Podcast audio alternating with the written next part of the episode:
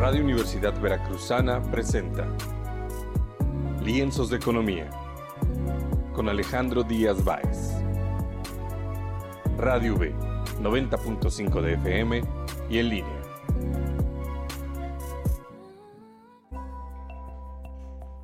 ¿Qué tal? Muy buen día a todos nuestros radioescuchas. Bienvenidos a un episodio más de Lienzos de Economía, el programa de la Universidad Veracruzana, donde hablamos de temas económicos y financieros, pero con un lenguaje digerible para todo público.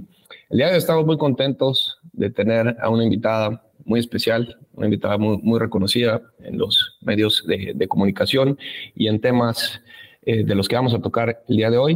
Les voy a platicar rápidamente de Brenda Stefan. Ella es analista internacional, es columnista en el Universal, ella también es catedrática en el IPADE, IPADE Business School.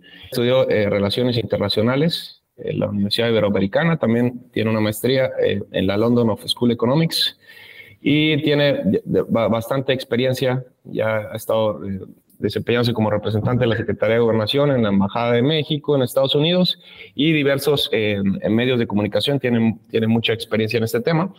Y como analista eh, internacional, vamos a tocar el día de hoy, que, que ha estado escuchando, pero antes de eso, ¿cómo estás, Brenda? Alejandro, muy buenos días, un gusto estar en tu programa, gracias por la invitación. Ah, bueno, hombre, muchísimas gracias. Pues quisiera que eh, en estos días, la semana pasada, hubo una, una visita de Estado que, que, recibieron allá en Moscú de parte de, del presidente de la República de China, el presidente Xi Jinping, y, y, el cual lo recibió Putin. Pero bueno, este, Brenda, ¿cuál es el saldo que hubo de, esta reunión en Moscú?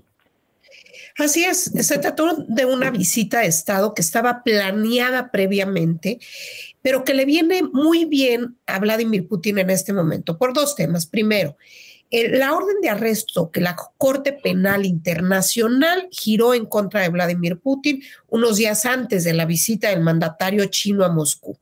Y en ese sentido, pues mostrarse frente al líder del país más poblado del mundo, uno de los eh, países miembros del Consejo de Seguridad Nacional, pues le viene bien a Vladimir Putin para mandar una señal de que no está tan aislado y de que este tema de la famosa eh, orden de aprehensión no le preocupa.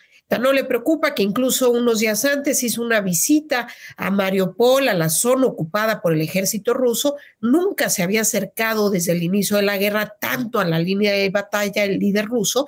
Y pues me parece que es una afronta a Occidente diciéndoles, mientras ustedes están con sus resoluciones, yo sigo con mi plan.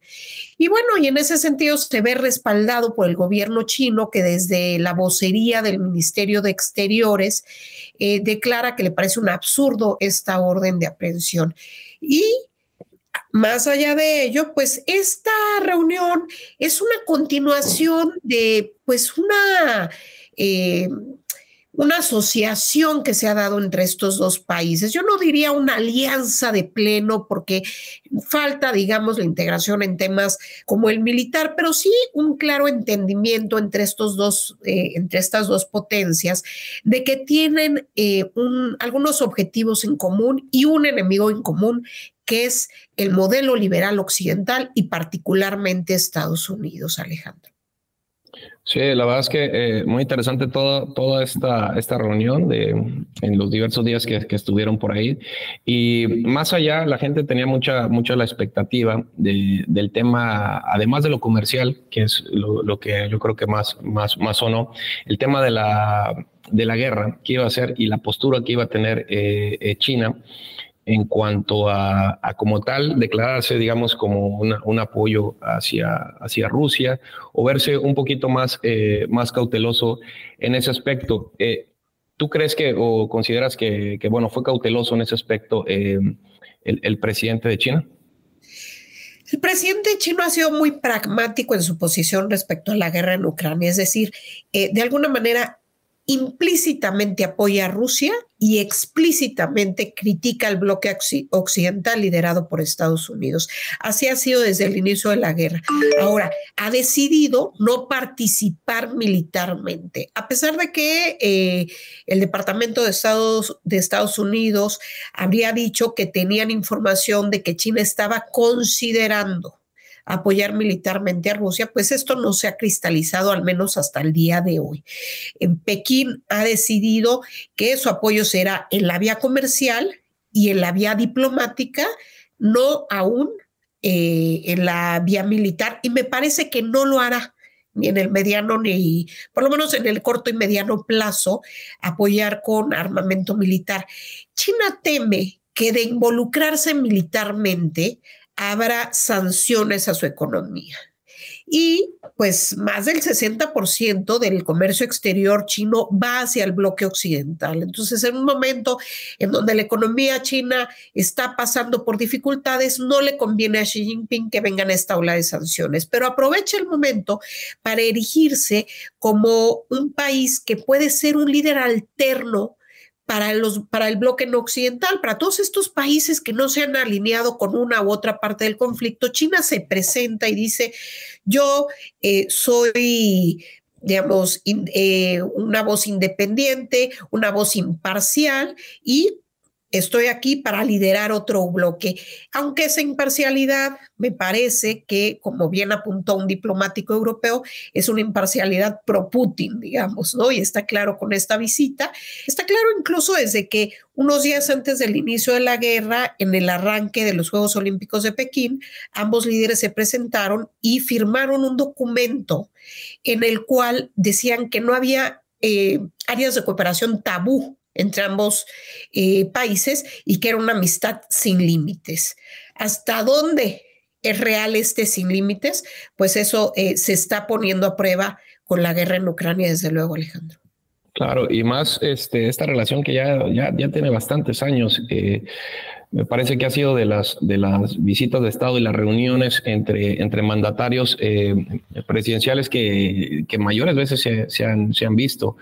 Eh, me parece que se han visto por ahí de 40, en 40 ocasiones. Y, este, y ahorita lo que te quería comentar también es en la parte comercial, que es este, gran parte de lo que, de lo que acordaron. Eh, se, comenta por ahí, los analistas dicen que pues, fue un gran respiro para, eh, para Rusia el poder tener como aliado ya, o bueno, no sé si decirlo aliado, pero al menos una cooperación comercial más más directa quizá y todos estos proyectos interesantes que, que, tienen eh, en, conjunto, eh, que vaya, le, le, beneficia muchísimo a Rusia y que bueno, China lo hace obviamente por el beneficio que, que consigue. ¿Qué nos podrías platicar acerca de eso? Yo creo que parte importante el motor de la relación entre ambos países, además del tema geopolítico, que ambos están buscando un cambio en la gobernanza global, un cambio en la relación de fuerzas a nivel global. La otra parte, sin duda, es la económica, que pasa de manera importante por el tema energético. En esta reunión se informa que eh, se está construyendo o se comenzará a construir un segundo gasoducto que una Rusia con eh, China vía Siberia. Esto desde luego es muy atractivo para ambos países. Para Rusia es una manera de redireccionar el gas natural que ya no le está vendiendo Europa y para China es una manera de encontrar pues un gran proveedor de hidrocarburos que seguramente eh, los estará comprando, no se conoce el precio, pero seguramente a un precio más barato, porque Rusia no tiene muchas opciones de mercado. Y en ese sentido, seguramente China se está viendo beneficiado. Se informó que, por ejemplo, el yacimiento de Kovitka, que es un yacimiento muy importante en el cual ya había eh, algunas exploraciones de parte del gobierno ruso y chino, pues está ahora eh, intensificando la, labor de exploración y explotación de este yacimiento para enviar de aquí eh, gas natural a China. No es el tamaño de Yamal, que es uno de los grandes yacimientos rusos que abastece China, pero sí es una segunda muy buena opción para seguir eh, de, gas natural a China. Y entonces creo que ahí hay un beneficio eh, para ambos, aunque es evidente que hay una asimetría en la, en la relación. Alejandro, claramente eh, Rusia hoy se encuentra en una posición complicada. China no ha decidido apostarse de lleno no ha dicho mi futuro depende del futuro de Rusia en esta guerra, pero sí pues voy a aprovechar la situación para tener algunos beneficios en lo diplomático y en lo comercial. Y en ese sentido, Vladimir Putin sí eh, tiene, eh, digamos, cierta dependencia hacia el líder eh, chino, que a pesar de que no fue a recibirlo al aeropuerto y mantuvo su agenda el primer día para que no se viese pues este, esta enorme asimetría, lo cierto es que en la práctica sí existe, Alejandro. Interesante todo esto que, este, que mencionas de esta, esta relación tan fuerte que ellos así mismos se han dicho como, como mejores amigos. Y, y ahora eh, lo, que vemos de, de, Xi Jinping, eh, que se quiere perfilar o se está perfilando como un líder mundial, como esta eh, versión, digamos, versión distinta al, liderazgo que tiene Estados Unidos. Y se, se, asemeja y se habla mucho de una guerra ideológica, pues no, quisiera llamarlo una guerra fría como, como fue en el siglo pasado, pero sí, este, pero sí una, una, una lucha ideológica, ya un bloque ya más, más este, compuesto, pero bueno, con la diferencia que ahora no es el Estado de, de, Rusia, sino el líder en este caso es, es China. Y, este, y cómo ves ahora el cambio de actitud, por ejemplo, de, de parte de Xi Jinping, ahora perfilándose como, como, como un líder mundial? Me parece que es algo que, que, él está empujando desde diferentes aristas, busca la desoccidentalización de las relaciones internacionales y plantearse como eh, uno de los de las opciones de liderazgo en el mundo. Está claro porque ha presentado diferentes planes de gobernanza, ha lanzado bancos de desarrollo regional alternativos a los compuestos o a los eh, establecidos por Occidente. Está buscando, a diferencia, digamos, de... Eh, de algunos otros eh, adversarios de Estados Unidos, como es el caso de Irán, China está buscando tener más, más influencia en los organismos que ya existen también. Pero sí es claro que eh, tanto China como Rusia, desde finales del, del 2021, pues están en esta lógica de que Estados Unidos está en declive. Esto lo leen a partir de la caótica retirada de Afganistán en julio de, 2021, lo leen a partir de la toma del Capitolio en enero de 2021 y dicen, este es el momento de buscar cambiar la relación de fuerzas y buscar eh, movilizar, digamos, el entramado de la gobernanza global. Y eh, Washington está enfrentando un momento geopolíticamente muy complejo porque hay aliados, incluso países de tamaño medio como India o Arabia Saudita, que solían ser eh, muy cercanos a Washington y que en el contexto actual han decidido emanciparse, por así decirlo, y actuar pues de manera eh, independiente. Estamos viendo cómo hace un par de semanas en Pekín los gobiernos de Irán y Arabia Saudita firmaron un acuerdo eh, pues para restablecer la relación bilateral entre ellos, un acuerdo histórico y llama la atención que se dé bajo la égida de Pekín y se firme en China cuando este era un área, Medio Oriente, donde normalmente Estados Unidos era el que movía las cuerdas. Entonces, claramente hay una reconfiguración eh, pues de la geopolítica y China busca ser el gran actor, está buscando impulsar una visión pues diferente de las relaciones internacionales y está aprovechando el contexto actual pues tan complejo para Estados Unidos. Sí, la verdad es que es impresionante todo el avance que, que bueno, desde el, crecimiento económico que tuvieron desde hace ya varios años eh, China y ahora ya perfilándose como un líder, el líder mundial y que se pronostica que tarde o temprano pueda rebasar a, Estados Unidos en cuanto al Producto Interno Bruto. Y bueno, ahorita lo que comentabas, este, de, todas estas relaciones que está haciendo, ya tiene por ahí, me parece... Eh, agendada ya alguna, alguna reunión con, con Macron, con, con Lula, este, porque bueno, aunque ha, mostrado cierto apoyo hacia, hacia Rusia, eh, pues tiene también muchísimas relaciones este, con Occidente que no, que no puede dejar pasar. Y algo interesante que, mencionan los analistas es que, bueno, em, China sí, sí es como el enemigo, al, menos ideológico con, con, Estados Unidos, pero vayas, tienen una están sumamente ligados en cuanto a, o sea, tienen muchísimas relaciones comerciales y, y, demás. Ahora que te, preguntaría, eh, ¿cómo ves o cómo, cómo perfilas que pueda terminar esto eh, de la guerra en Ucrania? ¿Quién va a terminar eh, cediendo? Porque alguna de las dos partes tiene que ceder ya sea Estados Unidos y su influencia en la parte de, Ucrania, o en este caso Rusia y, también el apoyo que tiene por parte de, China. Es muy difícil predecir cuál será el fin de la guerra en Ucrania. Yo creo que en este momento no hay elementos para que se llegue a una negociación. Ambas partes están buscando que haya una mejor relación de fuerzas en el terreno en su favor para poder entonces sí, digamos, doblar al, adversario. Y en ese sentido, no creo que haya un fin de la guerra en el corto o mediano plazo, a pesar de que algunos veían esperanzas en este famoso plan de paz chino, que no es realmente un plan de paz, pero que eh, ponía ciertas luces sobre por dónde podía transitarse, pero luces que a la luz eh, de Occidente evidentemente son inaceptables porque parten de reconocer pues que los territorios actualmente ocupados por Rusia queden bajo manos del gobierno ruso. Esto es algo inaceptable para, para Vladimir, eh, Vladimir Zelensky, que además el 95% de la población ucraniana eh, o más del 95% está en contra de que se ceda territorio. Entonces, él tiene poco margen de acción a nivel interno y además, pues Estados Unidos en un momento de enorme tensión con Pekín, pues desde luego no le conviene que Pekín sea eh, este pues hacedor de un, de un plan de paz, sobre todo si pensamos en los incidentes que se han multiplicado en las últimas semanas, el tema desde luego del globo espía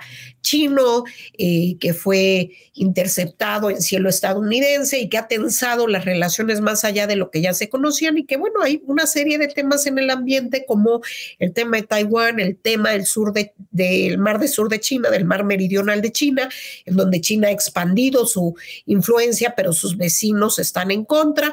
Eh, el tema, desde luego, tecnológico, no podemos eh, dejar de ver cómo TikTok cada vez es eh, en más países occidentales prohibida para sus funcionarios, es decir, en los teléfonos celulares pagados por el Estado, en Francia, en la Comisión Europea, en Estados Unidos, ya no está permitido tener TikTok porque se considera que el TikTok puede pasar, digamos, los datos al Partido Comunista Chino y que éste los use en contra, pues, de eh, los gobiernos occidentales. Entonces hay una serie de batallas que están abiertas entre China y Estados Unidos y que Ucrania es solo uno de los foros en los cuales estamos viendo esta animadversión, esta rivalidad para buscar el, pues el liderazgo global y que eh, la guerra en Ucrania pues tiene algunos componentes adicionales como el componente europeo donde pues Bruselas ve una amenaza en su flanco este, ve en los países sobre todo eh, por ejemplo, los Bálticos, Estonia, Letonia, Lituania o Polonia, todos estos países más cercanos a Rusia que se sienten amenazados y pues que han hecho que eh, cambie mucho la visión de lo que es la Unión Europea, que antes era simplemente un mercado común y que hoy se ha convertido en un actor geopolítico. Y en ese sentido, pues hemos visto cómo en los últimos meses la geopolítica que estaba totalmente hecho un lado de la toma de decisiones ha regresado al centro de la toma de decisiones económicas eh, de los países, porque se ha visto que esta idea que tenía, por ejemplo, Alemania de decir, bueno, si hay integración comercial con Rusia no va a haber problemas, pues no así. Y eh, esto pues mete en los consejos de administración de las empresas, en las toma de decisiones de los gobiernos de los estados, de los diferentes países, pues el elemento geopolítico como un factor importante. Pero ya lo decías tú, China tiene eh, pues buena comunicación con otros países. Estamos viendo cómo Alemania en un momento pues complejo de inflación, de aumento de los precios de la energía, y donde tuvo que cortar de tajo pues la dependencia que tenía de los hidrocarburos, de los energéticos rusos, no quiere perder el mercado chino, que es su gran mercado. Y en medio de toda esta complejidad geopolítica, vemos al primer ministro, al canciller Scholz, visitar a Xi Jinping en Pekín y decir que ellos continuarán en esta relación comercial. Hay muchas voces, particular, particularmente en Sudamérica, en Europa Occidental, que no quieren desvincularse por intereses que tienen geoeconómicos de China. Y entonces el, el, panorama se vuelve muy complejo, no es blanco-negro, sino que hay una serie pues, de tonalidades de grises en todas estas direcciones que van eh, las relaciones internacionales actuales.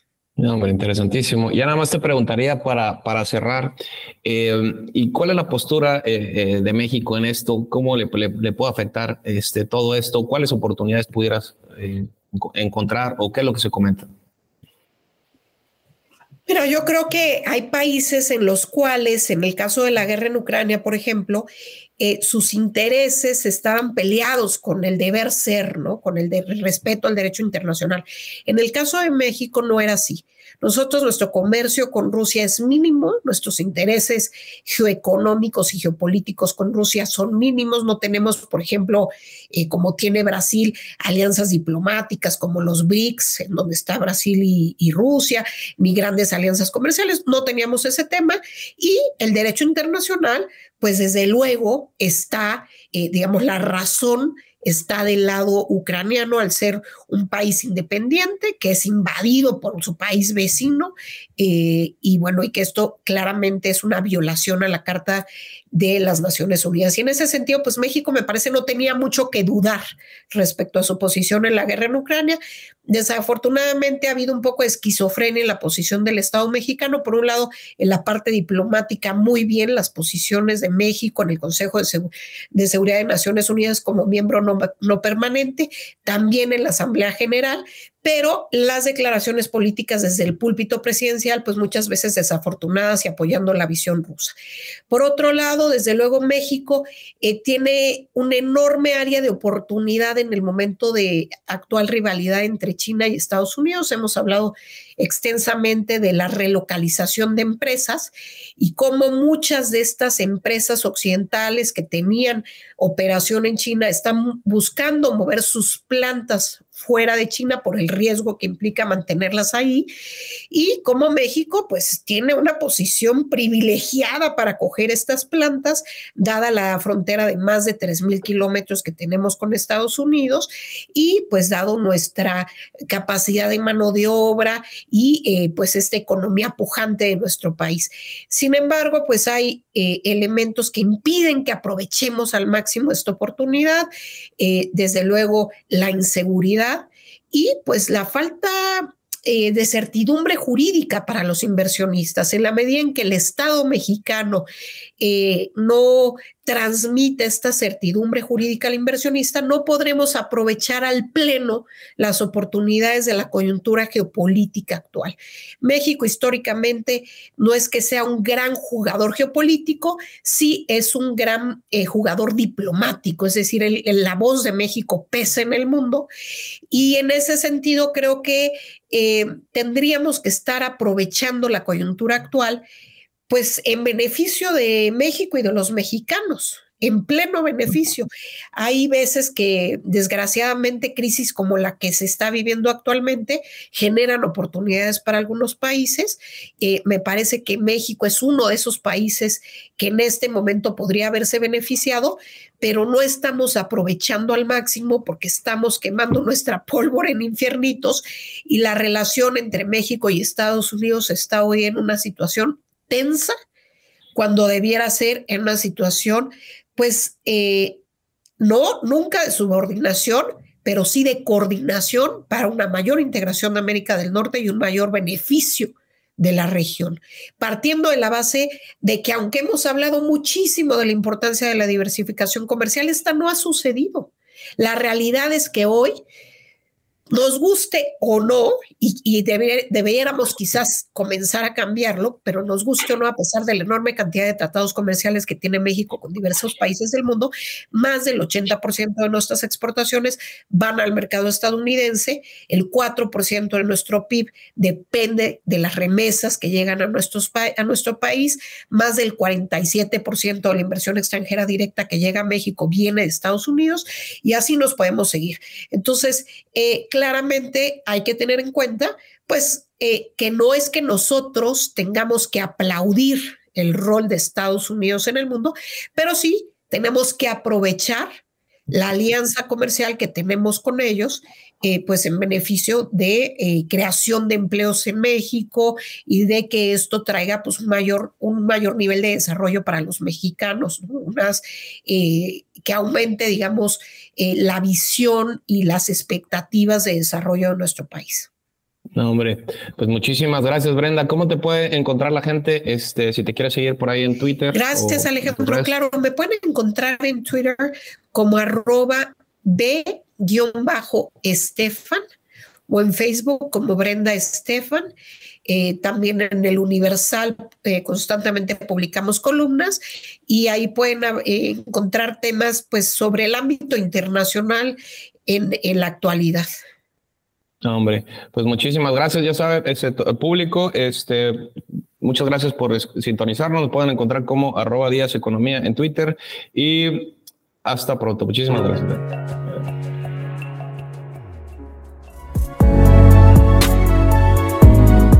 Radio Universidad Veracruzana presentó Lienzos de Economía con Alejandro Díaz Báez.